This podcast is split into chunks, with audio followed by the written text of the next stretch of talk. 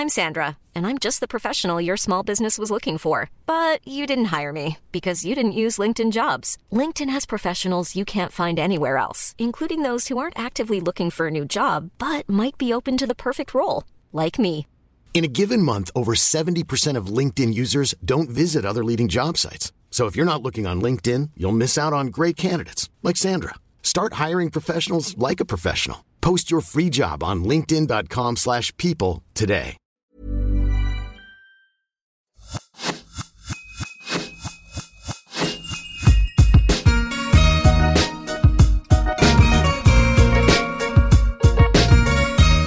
Bonjour, je suis Laura Pouliken, créatrice de contenu freelance et je vous souhaite la bienvenue sur l'Aléa, le podcast qui parle du risque. J'ai créé ce podcast pour montrer que la prise de risque est bénéfique à bien des niveaux. Pour le prouver, j'invite des hommes et des femmes qui sont sortis de leur zone de confort dans des circonstances variées. Si le challenge, le développement personnel ou tout simplement les parcours inspirants vous plaisent, vous aimerez ce podcast. Pour me soutenir, n'hésitez pas à le partager sur vos réseaux sociaux ou à en parler autour de vous, à mettre 5 étoiles et un commentaire sur Apple Podcast ou iTunes, et enfin à me rejoindre sur le compte Instagram lalea.media. Cela m'aidera à faire connaître le podcast au plus grand nombre et à renforcer la communauté d'audacieux autour du podcast.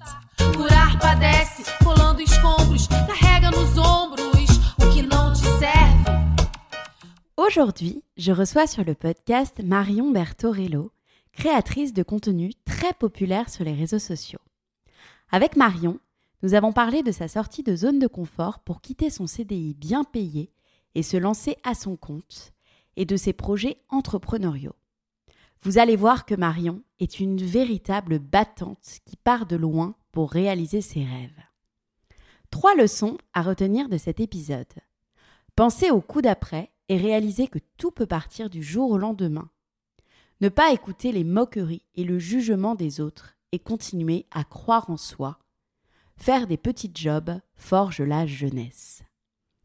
La qualité audio est un peu moins bonne que d'habitude. En effet, Marion la globe trotteuse était sur la route pour partir en voyage. J'espère que vous ne nous en tiendrez pas rigueur. Hello Marion, Hello. je suis ravie d'être avec toi aujourd'hui euh, sur euh, le podcast L'Aléa pour une interview euh, pour parler de, de toutes tes sorties de zone de confort. Ouais. Dieu que sait qu'il y en a et pour se concentrer donc sur la principale, enfin en tout cas sur celle que j'ai envie d'aborder aujourd'hui, lorsque tu es passée donc de ton CDI bien payé à au métier de créatrice de contenu freelance. Ouais. Est-ce que d'abord pour ceux qui ne te connaîtraient pas, euh, qui seraient éloignés des réseaux sociaux et d'Instagram, tu peux te présenter s'il te plaît. Oui, bien sûr. Du coup, je m'appelle euh, Marion Bertorello. Euh, j'ai euh, 28 ans, bientôt 29. Euh, je vis à Paris depuis maintenant 5 ans. À la base, je suis d'origine lyonnaise. Et du coup, effectivement, j'ai commencé par un, on va dire un, un cursus très classique que tout le monde connaît. Et puis, et puis au fur et à mesure que j'ai grandi, je me suis rendu compte que j'étais euh, bien différente des gens et, euh, et ça m'a pris du temps, mais j'ai décidé de faire un peu comme euh, comme j'avais envie de vivre en fait. Et bien justement, on va parler de tout ça. Tu as un parcours vraiment intéressant. Et moi, d'abord, j'ai envie de commencer par, euh, par une question, puisqu'on c'est vrai qu'on te connaît beaucoup par euh, ton compte Instagram, euh, Marion Bertorello. Ouais. Mais aujourd'hui, finalement, je me demande qui était Marion avant Instagram et le blog. Comment euh, était ton enfance euh, Quels étaient tes rêves en grandissant Et avant que tu te consacres finalement pleinement aux réseaux sociaux? Euh, bah alors du coup moi j'ai vraiment euh, je suis hyper loin de tout ça parce que j'ai grandi à la campagne mais quand je te dis campagne c'est qu'en gros euh, le village c'était ma famille quoi. Et euh, tu vois genre on devait faire euh, 30 je me rappelle ça allait faire 30 euh, 30 minutes de bagnole pour aller chercher une baguette de pain euh, enfin c'était vraiment genre vraiment la campagne comme on peut euh, s'imaginer et du coup j'ai grandi euh, là-dedans pendant 13 ans donc de ma naissance jusqu'à mes 13 ans. Euh, et du coup, c'est vrai que là, à cette époque-là, euh, bah, j'avais pas spécialement de rêve. Je savais pas du tout ce que c'était que rêver. Euh, parce que mes parents ont toujours énormément travaillé. Enfin, mon père faisait 4 heures du matin, 22 heures, parce que du coup, il était maraîcher. Et ma mère euh, travaillait aussi beaucoup. Après, elle a pris un congé mat pour ma sœur. Euh, mais du coup, c'est vrai que j'ai toujours eu ce rôle de fille aînée, euh, limite un peu genre maman. Et du coup, euh, j'avais absolument aucun rêve quand j'étais petite. Euh, voilà, j'ai grandi dans une belle maison avec une famille très proche. Et puis petit à petit, j'ai eu envie entre guillemets de prendre l'air. Et pour moi, j'ai vraiment découvert ce que c'était que le monde du coup à mes 13 ans quand on est sorti de la campagne en fait euh, qu'on s'est installé plus dans la ville, c'était une toute petite ville, mais c'était dû à la ville. Et, euh, et en fait, je pense que mon premier rêve, entre guillemets, en grandissant, euh, je me suis dit que c'était juste que je voulais pas avoir cette vie-là, quoi. La vie des gens que je côtoyais, euh, même, entre guillemets, tu vois, la vie de mes parents qu'ils ont eu, etc. Eux, ils ont pas eu le choix, tu vois, mais moi, je me suis dit, je vais avoir le choix. Et du coup, euh, et du coup, je me suis euh, découverte une espèce de force mentale euh, pour arriver à tout ce que j'avais envie de faire dans la vie, quoi. Et c'est hyper intéressant, ouais, c'est vrai que c'est assez euh, finalement courant. Enfin, moi, c'est pareil, en fait. Euh, je me suis dit, euh, j'ai vraiment pas envie de faire ce que font mes parents. voilà, vraiment une envie d'émancipation et de, et de créer un peu plus notre vie, ce qui est quand même générationnel, notre génération, par rapport à nos parents qui avaient un peu suivi finalement le schéma classique. Et donc, du coup, toi, si je me trompe pas, alors je saute peut-être des, des, étapes, tu es parti à, à, Paris pour faire les FAP, si je me trompe pas. Alors, du coup, j'ai fait les FAP. Par contre, moi, j'ai pas fait les FAP à Paris, j'ai fait les FAP à Lyon. Parce qu'en fait, euh, du coup, bah, avec le, en fait, mon père a changé de travail. Euh, puisque effectivement maraîcher euh, quand on a trois enfants à charge et un crédit maison bah ça l'a pas fait euh, du coup il a dû complètement se refaire une formation et euh, du coup il est passer euh, plus dans tout ce qui va être construction et, euh, et conduire des ce qu'on appelle les poids lourds. Et, euh, du coup, en fait, ce métier-là fait qu'on a beaucoup déménagé, enfin beaucoup. On déménageait pas tous les ans, mais on a quand même pas mal déménagé parce qu'il fallait suivre de chantier en chantier, tout simplement. Et, et en fait, quand j'ai eu du coup mon bac, c'est là que j'ai décidé de partir de chez moi, donc j'avais 18 ans et je suis revenue en fait à Lyon. Alors là, je suis vraiment à Lyon, euh, vraiment Lyon, la, ville, quoi. Et quand j'ai, parce qu'en final, j'ai grandi à euh, trois quarts d'heure de Lyon. Et du coup, euh, quand on avait des anniversaires avec toute ma famille, etc., tu vois, on faisait toujours des restos à Lyon. Donc pour moi, Lyon, ça a toujours été une ville de cœur. Et je me suis dit que du coup, j'allais faire mes études là-bas. Donc, je suis partie de, je suis partie de chez moi à 18 ans. J'ai fait mes études du coup à Lyon. j'ai commencé en fait par un BTS en communication dans un lycée privé. Euh, du coup, là, j'ai eu assez de chance parce qu'en fait, comme je suis partie de loin de chez mes parents, euh, j'avais une, bourse en fait euh, via le euh, parce que j'étais très très loin de mes parents. Et ensuite, j'ai eu le droit aussi aux APL puisque en fait, j'avais déjà à cette époque-là une feuille d'impôt toute seule. Donc, l'État a vu que j'étais toute seule et du coup, j'avais des aides comme ça. Euh, parce qu'en fait, de mes, à partir de 16 ans, j'ai commencé à travailler. Et en fait, j'ai demandé ma mutation à Lyon, qui a été acceptée. Et du coup, partant de là, j'ai commencé mes études. Donc, c'était assez, pour le coup, c'était assez classique. J'avais mes cours euh, lundi, mardi, jeudi, vendredi. Et le mercredi, samedi, dimanche, du coup, je travaillais toute la journée. D'accord. Pour, pour, payer mes études, mon loyer. Waouh. Et tu faisais quoi comme travail, du coup, à côté? Du coup, je travaillais en jardinerie.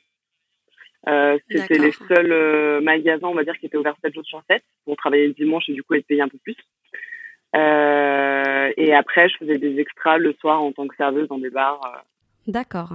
Et donc, c'est cette école qui t'a ouvert donc au milieu de la communication et au milieu, j'imagine, des réseaux. Est-ce que c'est à ce moment-là que tu as commencé ton compte Instagram? Alors, en fait, j'ai commencé quand j'avais 18 ans en fait l'année où j'ai commencé à partir de chez mes parents. Et euh, j'ai vraiment commencé par un blog, donc euh, je connaissais pas du tout Instagram parce que c'était il y a 10 ans, donc euh, tu vois c'était en 2011. Et moi j'ai ouvert mon compte Instagram en 2013. Donc en fait j'ai ouvert mon compte Instagram quand je suis rentrée à l'EFAP, parce qu'en fait j'ai fait deux ans du coup en BTS euh, communication. Euh, où j'ai eu des profs euh, assez horribles qui m'ont dit que je ferais jamais rien dans ma vie, etc. Et du coup, j'ai passé en fait le concours pour entrer à l'EFAP, donc en admission parallèle, parce que j'avais tout simplement pas les moyens de payer les quatre années. C'est pour ça en fait que j'ai fait ça, parce qu'à la base, base, euh, j'ai toujours voulu faire l'EFAP. C'est juste que bah, quand j'ai vu le prix pour quatre ans, c'était juste pas possible pour moi, tu vois. Donc j'ai dit ok, bah, je vais faire autre chose. Donc c'est pour ça que je suis passée par la case BTS euh, avec des aides. Euh, et après, du coup, j'ai passé le concours de l'ESAP. Et donc là, effectivement, il n'y avait aucune aide. Donc là, j'ai dû euh, m'endetter, faire un prêt étudiant euh, pour payer mon école.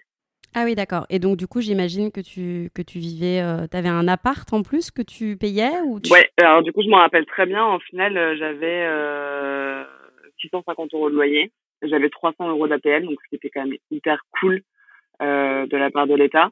Euh, et du coup, en fait, mon, le fait que je, enfin, en fait, mon travail me permettait de payer mon loyer, me payer à manger, même si je mangeais clairement pas sainement, et, euh, et me payer du coup un bout de l'école, mais ça suffisait pas. Donc du coup, j'ai dû emprunter euh, 10 000 euros pour euh, pour payer mon école. Et puis c'est assez jeune pour emprunter. Bah, en fait, c'est vrai que du coup, j'ai vraiment eu. Euh... Enfin, en fait, il y a une seule personne qui a cru en moi depuis le début, c'est mon. Euh, c'est lui qui m'a dit, euh, parce qu'en fait, il savait que j'adorais la mode, que en fait, lui, à la base, il est photographe, donc il m'a transmis déjà la passion de la photo. C'est lui qui m'a offert mon premier appareil, enfin tout ça. Et après, euh, c'est lui qui m'a parlé des blogs. Donc, il m'a dit, tu devrais lancer un blog, tu adores faire de la photo, tu adores la mode, tu pourrais faire des articles, tu aimes bien tout ce qui est journalistique, etc. Et du coup, c'est lui, en fait, qui m'a guidé un peu sur toute ma vie sur ce que j'allais, ce que j'avais envie de faire de ma vie. Euh, et du coup, euh, quand je lui ai dit que je voulais faire l'étape, bah, il m'a dit que c'était une super bonne idée. Et après, quand je lui ai dit que va falloir que j'allais avoir besoin d'emprunter de l'argent, forcément, il faut quand même des garants. Même si c'est des prêts étudiants, c'est obligé d'avoir des garants. Tu vois, c'est comme quand tu prends un appart, etc. Et du coup, c'est pour ces garants en fait de mon prêt que si je le rembourse pas, c'est lui qui me remboursera ma place. Et du coup, euh, c'est comme ça que j'ai pu emprunter l'argent et, et heureusement, du coup, j'ai pu tout rembourser toute seule, tu vois, au fur et à mesure des années. Mais euh, clairement, s'il n'avait pas été là, euh, s'il n'avait pas été là, j'aurais pas pu faire d'études. En fait. Ouais, voilà, t'aurais pas fait l'école et ouais. Euh, bah, on remercie cet ongle qui nous écoutera euh, peut-être. Et du coup, en parallèle donc de, de l'école, si je comprends bien, tu as ouvert ton fameux blog qui s'appelait The Lady Jersey à la base. Ouais, exactement. Ouais. Et qu'est-ce que tu écrivais alors dans ce blog? Alors tout tout début, ouais, quand tu vois, quand j'avais 18 ans, euh, j'écrivais principalement un peu les tu vois genre je scrutais les fashion shows et, euh, et j'expliquais un peu les les enfin je décryptais les tendances mode et puis euh, au bout de deux ans du coup euh, j'ai commencé à vouloir me prendre en photo euh, à l'époque c'était euh, Betty Autier Garance Doré Louise Ebel etc oui. et donc du coup j'ai commencé comme ça en fait juste à me prendre en photo juste pour le kiff parce qu'en fait si tu veux euh, le fait que j'ai beaucoup déménagé, j'avais un peu pris le pli de euh, ne t'attache à personne en fait, parce que tu peux partir du jour au lendemain. Et, euh, et en plus, comme je travaillais, euh, tu vois, tous les week-ends, que je travaillais le soir, j'avais entre, enfin, j'avais une vie sociale parce qu'avec le travail, je voyais beaucoup de gens, qu'à l'école, je voyais beaucoup de gens, mais j'avais pas d'amis, de vrais amis à qui me confier, etc. Et du coup, moi, c'était un peu mon exutoire, c'était mon truc à moi, où je pouvais avoir un peu de fierté de me dire que je faisais un truc euh, que pour moi et que j'étais que c'était un truc qui me faisait kiffer et que j'étais pas que en train de survivre entre guillemets quoi. Et du coup, euh, j'ai, en fait, j'ai commencé comme ça. Et après, j'ai ouvert mon compte Instagram en 2013. Euh, enfin, 2012-2013, je saurais plus te dire exactement. Euh, il me que je l'ai ouvert en 2012, mais que j'ai commencé vraiment à poster en 2013 euh, quand j'ai fait mon premier voyage euh, en dehors de l'Europe. Et d'ailleurs, je me demandais, parce que c'est vrai que moi, je me souviens, j'avais euh, les réseaux sociaux euh, à cette époque et c'était encore, disons qu'on pouvait recevoir en fait des moqueries à ce moment-là. Enfin, moi, je me souviens en fait que j'osais pas trop dire que, que, que j'avais un blog et que j'avais mon compte Instagram parce que j'avais peur qu'on se moque de moi parce que je prenais des photos de moi. Et enfin, c'était pas vraiment, en fait, c'était pas du tout le métier d'aujourd'hui de blogueuse qu'on connaît et qui est, qui est, vraiment bien vu. Toi, est-ce que tu avais ce sentiment ou... Ah bah c'était... Euh... Ah non, je n'assumais pas du tout. Je n'assumais pas du tout. Euh, en fait, c'était un peu, pour moi, tu vois, genre le blog, c'était un peu un truc comme si c'était un journal intime, c'est juste que c'est un journal intime public. Euh, enfin, toi, ça m'arrivait même de faire des billets d'humeur sur euh, des, des, anecdotes qui me sont arrivées. Euh, et euh, si, si, c'était c'était grave moqué, même à l'école, alors que j'avais 20 ans, tu vois. Je me disais, mais comment à 20 ans on peut être comme ça? Mais c'est juste que j'ai toujours eu un décalage parce qu'au final j'ai toujours euh, côtoyé si tu veux des milieux euh, aisés sauf que je viens pas du tout de ce milieu-là. Et du coup il y avait toujours un décalage en fait. Je me suis toujours sentie en décalage avec les gens ils se moquaient tout le temps euh, tu vois de comment je m'habillais de euh, parce que oui moi c'est sûr en fait j'avais pas des parents qui m'amenaient chez Mage ou chez Sandro toutes les semaines en fait. Donc du coup tu vois genre on se moquait de de comment je m'habillais on se moquait de de mon physique on se moquait de ce que je faisais mais en fait, au final, euh, tu vois, le, enfin, le fait que, mis à part mon parent, on est toujours un peu rabaissé, on m'a toujours dit, je te dis en BTS, j'ai quand même deux profs qui me disent que je ferais rien de ma vie, que jamais j'aurai le concours des FAP, tu vois. Et, euh, et c'est juste que pareil, tu vois, c'est des nanas, c'est c'est des bourges lyonnaises euh, qui ont jamais galéré de leur vie, euh, qui ont toujours eu tout dans la bouche.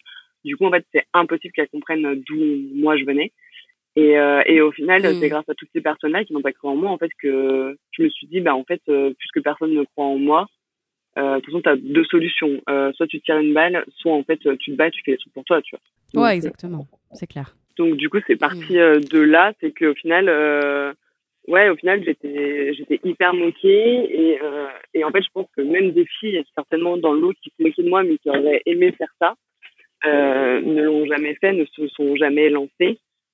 Et puis, bah, au final, elles ont aujourd'hui la elles, euh, leur convient certainement très bien, mais moi, c'est ma hantise et du coup, je me dis encore plus, j'ai bien fait de pas suivre le mouvement, tu vois. Ouais, ouais, bien sûr. Ouais, je, je, comprends tout à fait. Et du coup, donc, euh, donc en parallèle, tu avais ce blog, tu as fait tes études. Et après tes études, tu as eu envie de te lancer tout de suite à ton compte. Comment ça s'est passé à ce moment-là? Tu pouvais d'ailleurs te lancer à ton compte Non, pas du tout, pas du tout. Euh, à l'époque, euh, du coup, donc j'ai eu mon master en communication en 2015. Euh, et en fait, euh, pour moi, euh, si tu veux, j'avais fait deux stages qui m'avaient énormément plu. J'avais fait euh, l'organisation du Festival de Cannes, donc tout ce qui est événementiel en lien avec le cinéma, la culture. Ça, c'était un truc que j'aimais énormément. Et j'avais fait aussi un... Donc ça, j'avais fait six mois et j'avais fait un stage de six mois au magazine Vogue à Paris. Donc là, c'était plus pour la partie journalisme, création de contenu, du coup, vraiment les shootings photos, euh, tu vois, comment on choisit la mannequin, comment on choisit le photographe, comment on choisit le lieu, comment on choisit les looks, etc. Donc c'est vraiment deux choses que j'adorais. Donc c'est quand même des milieux qui sont très paillettes au final. Parce que je pense que j'étais mmh. attirée par ça parce que moi j'ai pas du tout grandi là-dedans, tu vois. J'ai grandi dans la terre, euh, enfin tu vois, j'étais à l'opposé.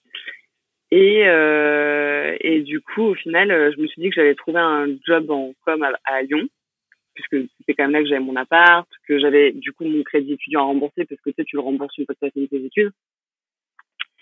Et puis, euh, et puis au final, euh, voilà, j'ai, il m'est arrivé euh, deux, trois mésaventures qui ont fait que je me suis dit, ok, je plaque tout et je monte à Paris. Et donc là, et pourquoi Paris? Parce que mon parrain habite à trois quarts d'heure de Paris et que et qu'il a bien voulu me loger, me nourrir, me blanchir pendant des mois. Quoi. Le monde après chez Vogue et tout ça, ça, ça donne beaucoup d'expérience. Après, c'est pas forcément évident, je pense. Enfin, c'est un milieu qui est assez dur aussi. Et tu es devenu gestionnaire de, de patrimoine. Bah là c'est pareil, c'est un peu euh, c'est que du coup, euh, comme ce que je te disais, c'est que euh, ce qui s'est passé en fait, c'est que j'ai fait un, le jour de l'an 2015-2016 euh, chez moi à Lyon, avec euh, les gens que je côtoyais à l'époque, et, et en fait, bah, pendant ce jour de l'an, je leur ai dit que je, que je plaquais tout, que je partais, et que j'avais pas spécialement envie de d'avoir de leurs nouvelles en fait. Que pour moi c'était trop genre je suis quelqu'un qui, avance continuellement. Et en fait j'avais beaucoup de mal à m'entourer avec des gens tu sais qui se plaignent tout le temps qui râlent tout le temps qui vivent sur leur acquis qui enfin moi c'est pas j'ai pas envie de m'entourer de gens comme ça. Bref donc du coup j'ai tout quitté j'ai tout plaqué j'ai tout recommencé à zéro. Et donc du coup j'ai été hébergée par mon parrain. Donc euh, logé nourri blanchi euh, j'avais une chambre à moi enfin c'était trop bien et du coup, tous les soirs, euh, tu vois, j'avais quelqu'un à qui parler, euh, de confiance, qui m'écoutait, euh, qui me boostait.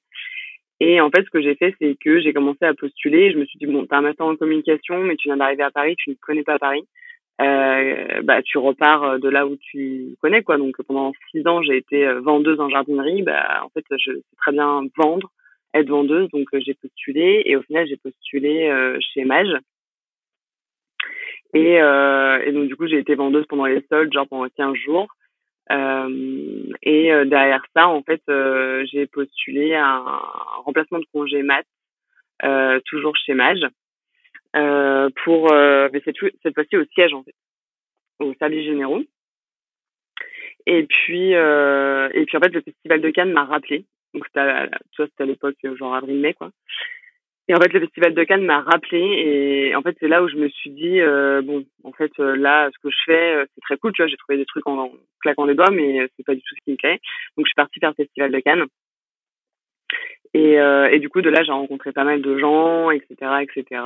Et de réseau en réseau en réseau, j'ai fini par avoir cette proposition euh, qui était du coup en fait si tu veux j'étais euh, assistante personnelle plus plus plus gestion de patrimoine euh, d'une famille entière du coup de, de, millionnaires. Et du coup c'était une enfin pour moi ça a été l'expérience la plus enrichissante parce que je faisais pas du tout les études pour lesquelles j'avais fait. Mais en fait j'ai tout appris.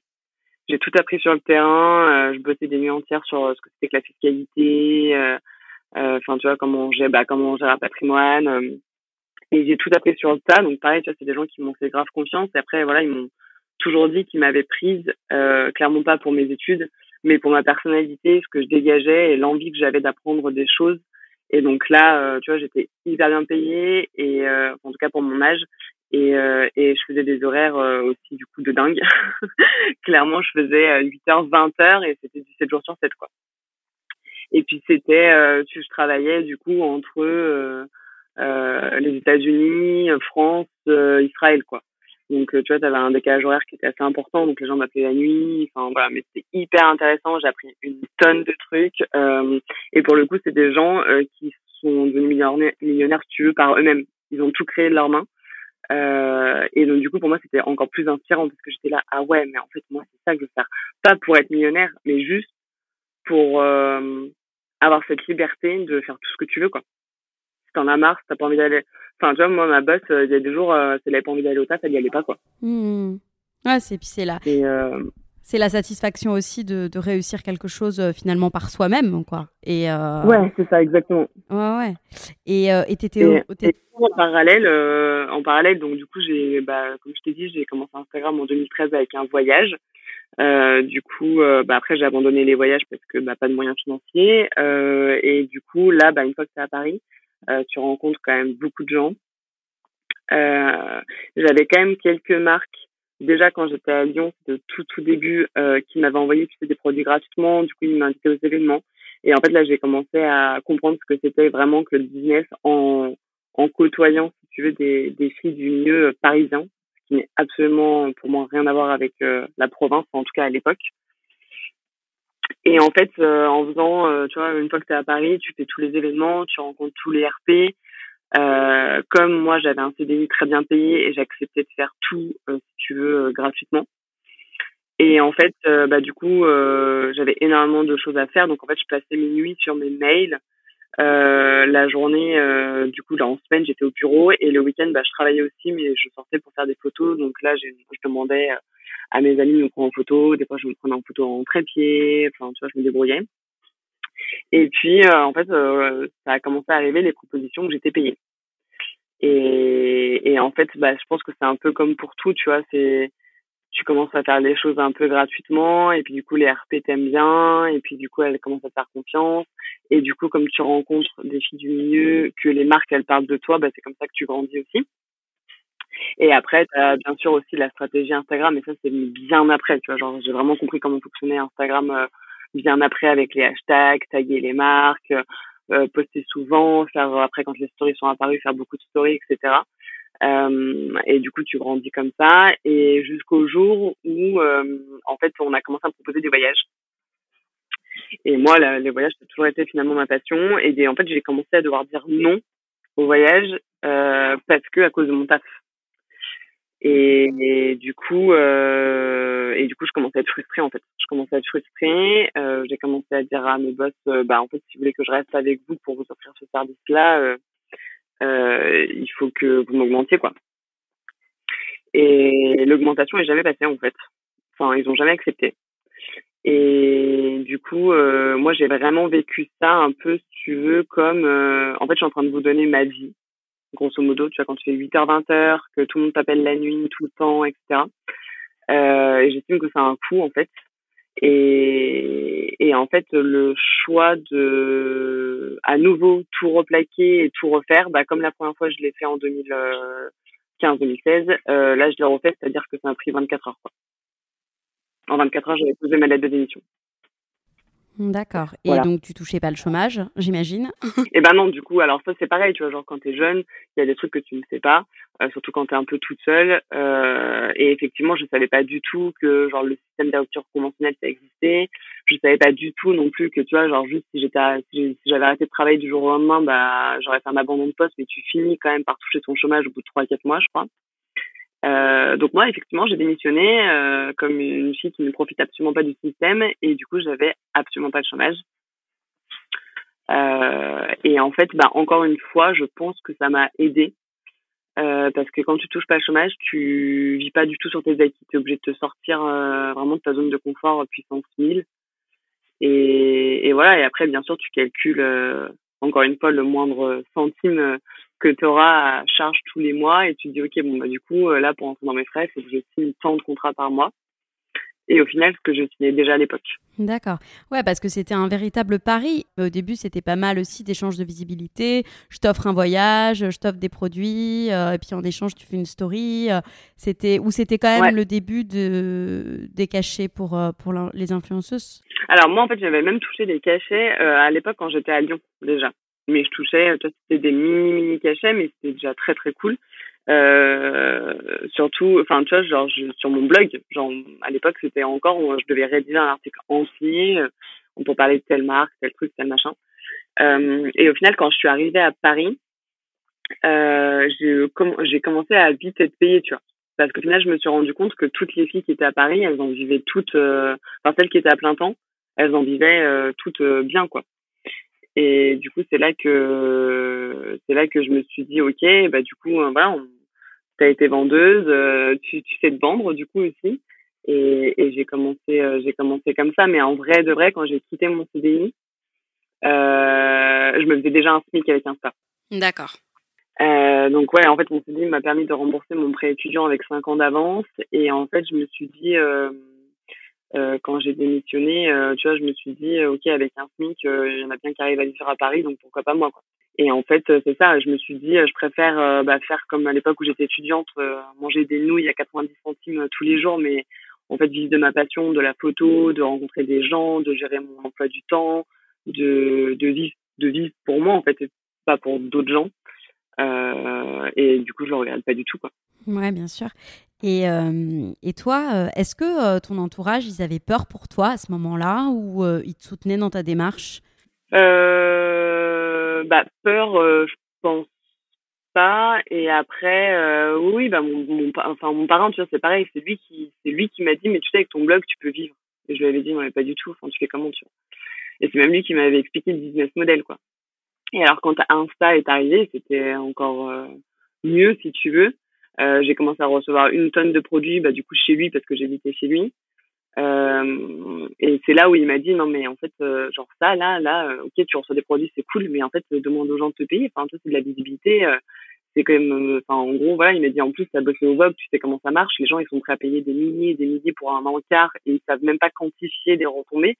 toi, en plus, tu peux quantifier des retombées, donc euh, commence à te faire payer, etc.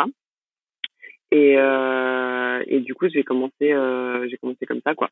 J'ai commencé comme ça euh, parce que c'est lui qui m'a dit, euh, euh, vas-y, fais-le, quoi. Fais-le. Et après, quand j'ai dit que j'allais démissionner, en vrai, il m'a dit que j'avais raison et que j'ai cru comprendre à demi-mot que si lui, il avait eu l'occasion de pouvoir le faire aussi en étant plus jeune, avant d'être papa, etc., avant d'avoir un crédit de maison, je pense qu'il aurait fait la même chose. Mmh, d'accord. Et toi, aujourd'hui, du coup, déjà, est-ce que donc tout le monde n'arrive pas forcément au, niveau d'influence euh, que tu as aujourd'hui.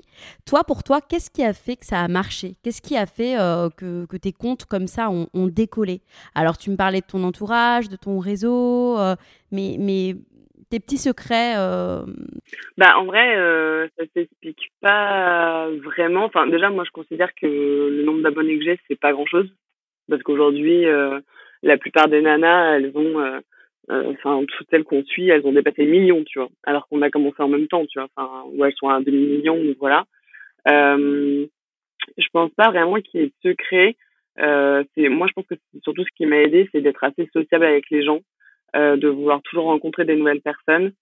Euh, et donc du coup forcément quand tu connais des gens bah après on parle de toi quand tu es vu aux événements etc et après je pense que j'ai réussi à garder les gens parce que je suis hyper authentique dans ma façon de, de parler, d'être, de ce dont je parle, etc. Quoi. Mmh. Et est-ce qu'aujourd'hui tu as une stratégie de communication pour tes réseaux? Comment tu les gères? Alors, j'ai pas vraiment une stratégie de communication. En revanche, plus je grandis, euh, plus euh, du coup là-dessus, ça fait trois, plus de trois ans maintenant que je fais ça à plein temps, euh, et, en, et c'est plus que j'ai envie de vraiment travailler avec euh, des marques ou des concepts ou des expériences qui correspondent de plus en plus à mes valeurs que je me crée en grandissant. Quoi. Si tu veux, je suis pas Enfin, pour moi, on est, enfin, quelqu'un qui grandit, c'est quelqu'un qui évolue et du coup, c'est quelqu'un qui change d'avis sur plein de choses, plein de sujets. Et en tout cas, c'est le cas pour moi. Euh, j'ai plus du tout la même vision de mon métier euh, maintenant qu'il y a trois ans. J'ai plus du tout la même vision de ma consommation maintenant qu'il y a trois ans. Euh, et j'ai plus du tout la même vision de ce que j'ai envie d'être comme femme euh, maintenant qu'il y a trois ans. Quoi. Ça change tout le temps, ça évolue tout le temps. Surtout à cette période-là, tu vois, genre pour moi entre 25 et 30 ans, c'est quand même là où tu changes le plus. Euh, c'est là où tu te lances dans la vie active. Et, et du coup, j'ai pas de stratégie, je calcule pas, tu vois. Juste, je sais ce que j'aime, je sais ce que j'ai envie de montrer aux gens et j'ai envie de plus l'assumer aussi, tu vois. Ouais, et c'est tout ce côté justement que tu disais, donc voyage et même maintenant voyage éco-responsable, si je me trompe pas. Ouais, c'est ça. Ouais. Ouais, c'est ça. Du coup, j'ai je voilà pareil je me suis questionnée après c'est vrai que comme j'ai un master en communication si tu veux j'ai les bases de euh, comment on fait un positionnement quels sont les cibles etc etc donc j'ai quand même bossé là-dessus euh, et en fin de compte euh, je me suis rendu compte en fait je me suis posé la question de euh, qu'est-ce que j'aimais vers quoi j'avais envie d'aller euh, mais je suis pas quelqu'un j'ai jamais été dans les extrêmes pour moi c'est pas bon d'être dans les extrêmes et, et du coup je suis toujours un peu dans le juste milieu et en fait, je suis quelqu'un tellement curieuse que je suis à l'aise avec tous les sujets. Tu vois, je suis à l'aise avec euh, de la food, de la mode, de la beauté, de l'automobile, du high tech, du voyage. Mais au final, je me suis dit, qu'est-ce qui fait que tu peux être à l'aise avec tout ça, mais que les gens, pourquoi est-ce que les gens te suivraient du coup? Parce que au final, si tu fais tout et n'importe quoi, tu ressembles à n'importe qui. Et au final, je me suis rendu compte que j'aimais deux choses qui paraissaient complètement euh, euh, tellement opposées dans le monde d'aujourd'hui que euh, je me suis dit ok ben moi je vais prendre le pari qu'en fait euh, c'est possible. Et du coup j'ai enfin c'est marqué dans ma bio tu vois je j'ai repris le le mot éco qui correspond à éco-responsable éco-friendly écologie euh, etc avec luxury. Donc tout ce qui va être luxe haut de gamme premium parce que pour moi aujourd'hui on peut totalement aimer les belles choses vivre dans un certain confort euh, sans forcément abîmer la planète, les animaux euh, et tout ce qui nous entoure. Quoi. Ouais, bien sûr. Ouais. Ouais, non, c'est intéressant. Et aujourd'hui, euh, j'ai envie de parler aussi de, de, tes projets avant de passer aux petites questions que je pose toujours à la fin du podcast. Donc, tu m'as dit aussi en préparant cette interview que tu avais, euh, donc toujours dans les challenges Marion, que tu avais euh, essayé de. Enfin, que tu avais créé des sociétés qui n'ont pas forcément marché et que tu avais, que tu avais comme projet d'y en créer d'autres. Est-ce que tu peux également me raconter ce, ce pari, ces projets? Euh, ouais, bah, du coup, je suis. Enfin, là, j'avais monté pas mal de, de projets parce que je pense que c'est dans ma nature. Je pense qu'au final, euh, depuis que je me suis lancée sur Insta, euh, euh, voilà, moi, c'est pas. Enfin, bien sûr qu'il faut que tu aies de l'engagement pour avoir des contrats, mais moi, ce qui me plaît avant tout, c'est vraiment la création de contenu. Donc, c'est faire de la photo, faire de la vidéo et, si possible, le faire en voyageant pour que ça m'apporte aussi à moi-même. Mais je me suis dit que forcément, à un moment donné, ça va s'arrêter ça peut pas durer euh, genre je me vois pas me prendre encore en photo et en vidéo à 60 ans quoi. Ouais. sauf que quand tu à ton compte bah on le sait hein, surtout quand tu es en France euh, je cotise à peine pour ma retraite j'ai pas de chômage demain je tombe enceinte j'ai pas de congé maternité enfin en fait j'ai aucune aide financière si tu veux. Après l'avantage c'est que comme bah tu as pu comprendre on m'a jamais aidé financièrement toute ma vie euh, je sais que j'arriverai à rebondir mais le but c'est pas non plus que ça me foute des nœuds au ventre et que ça m'empêche de dormir. Donc du coup je me suis toujours dit il vaut mieux euh, profiter justement que ça marche ça en ce moment pour lancer des choses euh, parce que tu as le carnet d'adresse, parce que tu as la communauté qui va certainement te suivre.